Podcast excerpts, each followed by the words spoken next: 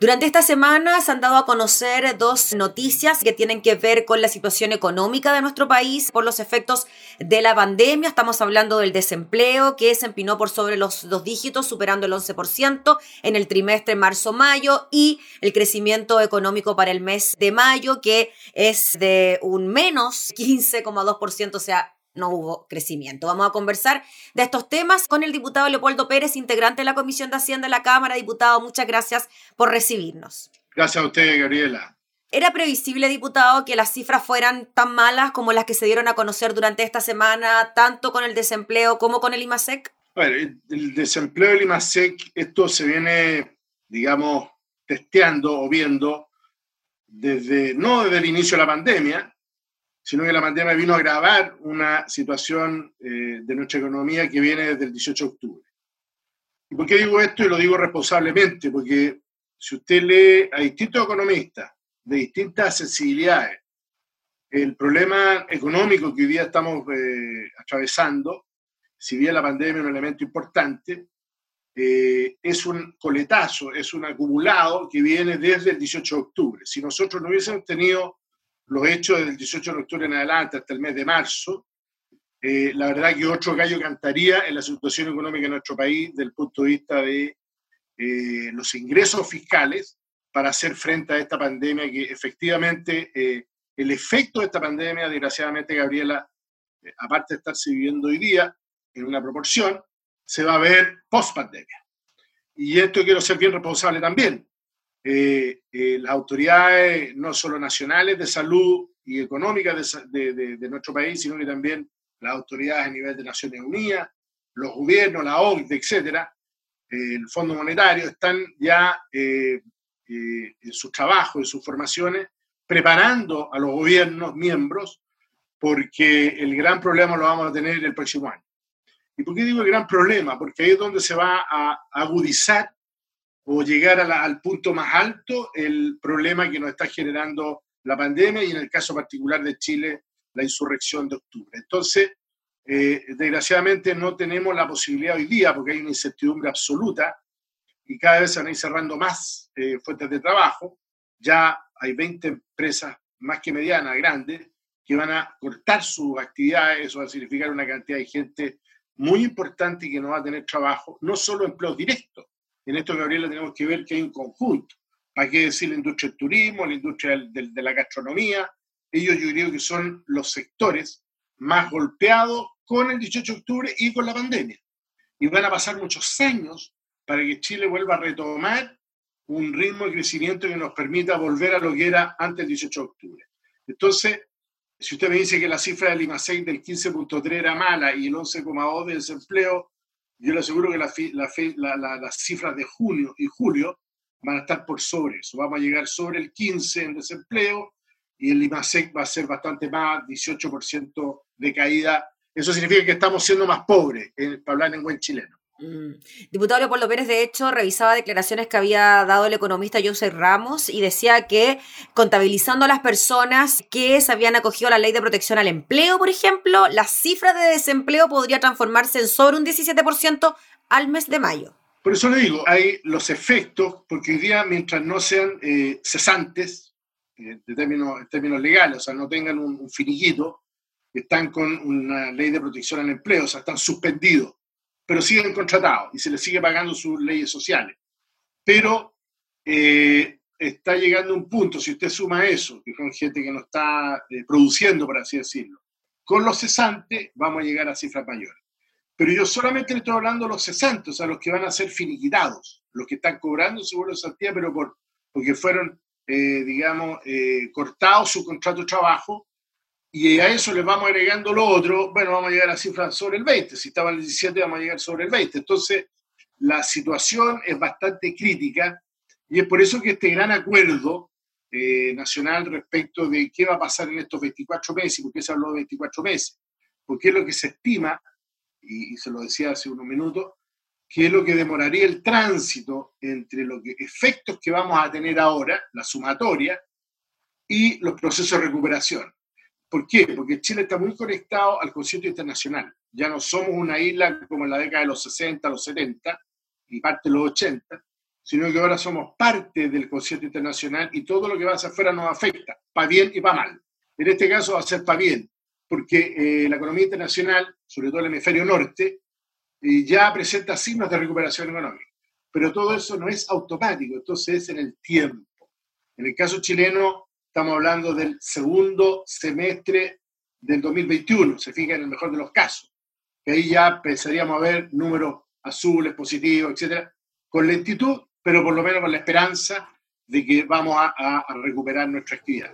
Claro, en definitiva, diputado Pérez, el acuerdo nacional del que emanó el IFE 2.0, el ingreso familiar de emergencia, también incluye esta otra patita que usted nos comentaba que tiene que ver con una serie de medidas económicas que van por el camino de la reactivación, que incluyen medidas administrativas y también proyectos de ley que se discutirán de ahora en adelante en el Congreso. Eh, exactamente. Y eso es súper importante porque la gente dice, no, es que aquí se están preocupando solo de lo que va a pasar después para apoyar a las empresas. No, es a las personas.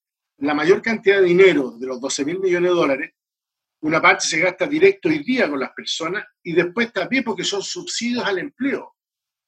No, es que esto se vaya a ir al rescate de grandes empleos, no, es subsidio al empleo porque la economía va a ir tomando su ritmo que va a haber gente desempleada, sí, vamos a tener tasa de desempleo alta el próximo año, sí, pero afortunadamente, y eso es lo que todos esperamos, y los indicadores así lo dicen, vamos a ir lentamente eh, recuperando la economía. Ahora, hoy día, por el hecho de ser parte del concierto internacional, nos vamos a demorar bastante menos que si hubiera sido esto hace 10 años atrás o 20 años atrás. Diputado, bueno, dentro de todo lo malo, ha habido algo bueno, que es eh, el precio del cobre, que ha escalado en los últimos días hasta su mayor nivel en casi seis meses, y el dólar también opera con eh, fuerte baja. Yo le pongo este tema sobre la mesa por la situación que está afectando a la gran minería He conversado con parlamentarios por la zona de Calama, Antofagasta, también en el Teniente, en la región de O'Higgins, y en Codelco solamente hay 2.000 contagiados de COVID-19. Entonces, se están pidiendo cuarentenas para la producción minera, se están pidiendo incluso suspensiones de faenas con el precio del cobre a este nivel y con la crisis económica que estamos describiendo. ¿Qué le parece ese escenario? A ver, eh, bueno, en primer lugar, siempre está eh, por delante la, la, vida de las personas y la salud de las personas. El problema que tenemos que enfrentar respecto a nuestro desarrollo minero, nuestra actividad minera, es que están las, las grandes eh, mineras, por así decirlo, y están las medianas, ¿verdad? Y, y, también está todo el sistema de subcontrato. La actividad minera es de 14 días arriba, 10 días abajo, 14 eh, días equivalente a una cuarentena. Entonces, cerrar hoy día o, o clausurar la actividad minera producto de que hay eh, determinadas personas contagiadas yo lo vería con mucho cuidado. A lo mejor lo que hay que hacer es extremar las medidas sanitarias, porque, insisto, los turnos se hacen arriba, donde sí es posible manejar eh, el distanciamiento, el uso de mascarilla, el uso de elementos, el cuidado, etc. Eh, el tema es que, claro, ellos después bajan, bajan a ver a sus familias, bajan a sus hogares, en distintos lugares, no solo en la región eh, de, Antofagasta u otra, sino que también pueden ir a otros lugares, a otras regiones. Entonces, ahí está el, problema. Eh, yo creo que es un tema bien difícil y cada empresa tendrá que tomar las medidas. Ahora, la autoridad sanitaria tendrá que ir evaluando.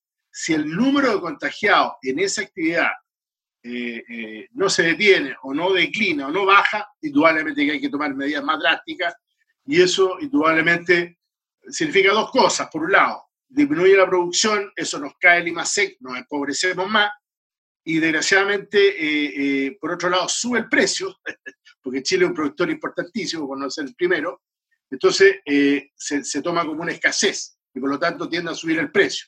Pero no podemos producir, entonces es un círculo vicioso. Pero en primer lugar debe estar, obviamente, la salud de las personas. Por eso hay que estar observando antes de tomar cualquier decisión precipitada si esto aumenta o se mantiene y no hay declinación respecto a los contagiados, indudablemente que la autoridad tendrá que tomar las medidas del caso. Diputado Leopoldo Pérez, dentro de lo que ha sido la emergencia por la pandemia, la clase media no se ha visto gravemente perjudicada, dicen no recibir los aportes del Estado, por ejemplo, el ingreso familiar de emergencia u otros. Y es por eso que han surgido iniciativas como el retiro de los fondos de la FP, un 10%, hay iniciativas discutiéndose en el Senado, también en la Cámara, y algunas de ellas contemplan la posibilidad de que sea una especie de préstamo, ¿no? Con garantía estatal, con los mismos afiliados, etcétera. ¿Qué le parece a usted ese tipo de medidas? A ver, yo lo, eh, las medidas son bastante extremas. yo no estoy de acuerdo con el retiro de fondos. En primer lugar, porque eso sería pan para ahora y hambre para mañana, pero absolutamente. O sea, ni siquiera podría tener la capacidad de retirar mucho. Si usted analiza cuántos son los fondos acumulados, sobre todo las personas que están recién partiendo, que llevan muy poco tiempo con, con eh, eh, colocaciones en el fondo de pensiones, la verdad es que es muy poco. Sí usaría como última ratio, como dicen los abogados, un préstamo. Y de hecho soy autor junto a otros parlamentarios de mi bancada que ingresamos un proyecto de resolución, porque es inadmisible cualquier otro tipo de iniciativa, eh, que es un préstamo reembolsable. Pero eso como última ratio, es decir, cuando una persona cobró su seguro de cesantía de la AFC, de lo que impuso, digamos, y después ocupó el Fondo de Cesantía Solidario y sigue la pandemia y no encuentra empleo, sigue desempleado, esa persona en esas condiciones, con, con la certificación de que es un desempleado y que no es obviamente beneficiario ni del F2.0 ni de ninguna de las ayudas, indudablemente este proyecto lo que plantea es un préstamo hasta seis meses, o sea, seis rentas, cuyo valor sería, el valor de la renta sería el promedio de los, del, promedio de los eh, seguros de cesantía que cobró durante estuvo haciendo uso. Esto va enfocado fundamentalmente a aquellas personas que tienen eh, sueldos de 800 hacia arriba, 800 mil pesos hasta un millón y medio, un millón seiscientos aproximadamente, que son el, el, segmento de la clase media que está más golpeado. Uno, porque la mayoría perdió los empleos. Dos, o porque su, su ingreso bajó a menos de la mitad o tres porque resulta que son los que están más endeudados, o sea, están comprando la casa, pagando el dividendo hipotecario, tienen que pagar el colegio. Ahora, se va a tratar de, entiendo, por parte del gobierno que va a anunciar las próximas medidas dentro de este acuerdo nacional, porque además esto tiene que ser dentro del acuerdo nacional, no nos podemos salir del marco. Diputado, disculpe, para que quede claro el proyecto, ¿cómo se devolvería esa plata después? Esa plata se devuelve muy simple, eso no, no usted no paga intereses, lo que usted hace es entre la edad en que usted pidió los, el, préstamo reembolsable, en el fondo, uh, hasta la edad de jubilar, 60 años las mujeres y 65 años los hombres, usted lo va pagando. en vez de pagar un 10%, va a pagar un 10,01, por decir algo. Y usted lo va a pagar. Y va a depender de su cotización, o sea, de su remuneración, el monto que va a ir poniendo. Pero no es una cosa estresante no es un endeudamiento más, como dicen algunos, sí, claro. porque es entre eh, eh, mi administrador y yo. Ahora, en el fondo, la garantía son mis fondos. Y, yo lo que estoy haciendo es, me estoy autoprestando plata, por así decirlo. Y la estoy devolviendo colocando un poquito más todos los meses una vez que tenga empleo, pero el plazo puede ser hasta la última imposición antes de, de jubilarme en el caso de las mujeres 60 años, en el caso de los hombres 65, por lo tanto, el plazo que va a extender, eh, usted va a poder ir recuperando la plata que ocupó ahora, pero insisto, es hasta seis meses. No hablo porcentaje. Lo peor en estas cosas es hablar de porcentaje. Es esa cifra mágica, mágica del 10%, yo no sé quién la inventó. Porque el 10% de una persona que tiene 4 millones o 5 millones, que es como el 60 o 70% de la gente hoy día, dicen los especialistas, eh, no va a sacar nada. Lo mejor vaya a salir va a sacar lo mismo. ¿ah? y no tiene que perder su fondo de pensiones. Entonces, esto es para las personas que no le va a llegar, no le va a llegar las ayudas por el hecho de estar o haber tenido ingresos mayores o haber todavía ganando ingresos mayores, eh, aunque se le haya disminuido, o aquellas personas cesantes que no vayan a encontrar trabajo post pandemia sobre Listo, pues diputado Leopoldo Pérez, le agradecemos enormemente por responder todas nuestras preguntas relacionadas con la situación económica del país. Que esté muy bien. Gracias a usted a tener ánimo, pero lo más importante, perdón Gabriela, antes de terminar, sí. esto es muy importante, un mensaje a la ciudadanía. Eh, mire, eh, eh, el, el, la mejor política pública hoy día es que nos cuidemos. Si logramos disminuir el contagio, la verdad que nos vamos a recuperar pronto y toda esta cifra catastrófica, ojalá dure lo menos posible y podamos recuperar la normalidad desde antes del 18 de octubre. Es lo que esperamos todos, pues, diputado. Que esté muy bien. Gracias. Listo. Gracias. El diputado Leopoldo Pérez, integrante de la Comisión de Hacienda, conversando entonces sobre la situación económica del país.